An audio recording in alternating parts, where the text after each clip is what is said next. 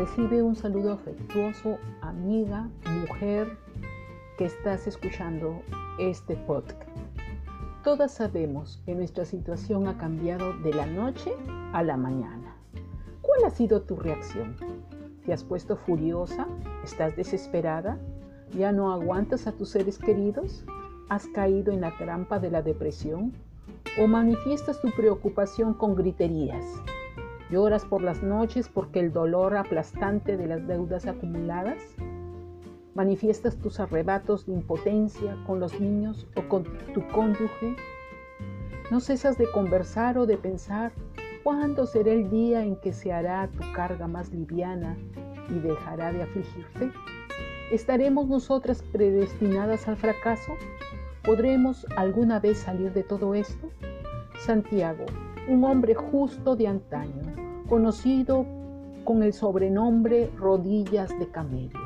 Nos atestigua con certeza que si él pudo pasar por esos momentos angustiantes donde en cualquier momento él pudo haber perdido la vida, fue a razón de esos tiempos que pasaba sobre sus rodillas, humillado delante de Dios su Señor y Creador.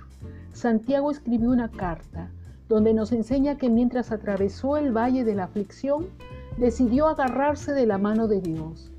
Sí, la dependencia en Dios es una herramienta eficaz a la hora de luchar con la aflicción. Este hombre nos dice claramente que sí, sí podremos salir adelante, pero no solas.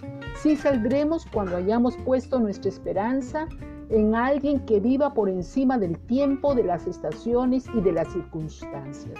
Sí saldremos del valle del sufrimiento transformadas para una mejor vida cuando hayamos decidido permanecer confiando en la presencia y ayuda de Dios. Pero esto no sucederá de la noche a la mañana, sino que tomará toda la vida hacer de Dios nuestro Señor, Salvador y guía permanente.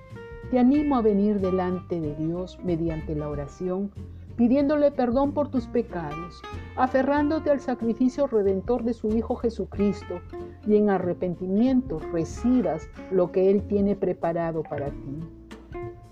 Estas sí que son buenas noticias de esperanza en medio del valle en que andas viviendo. Hasta otra ocasión, no te olvides compartir el podcast con alguna amistad, con alguna mujer que también necesite escuchar.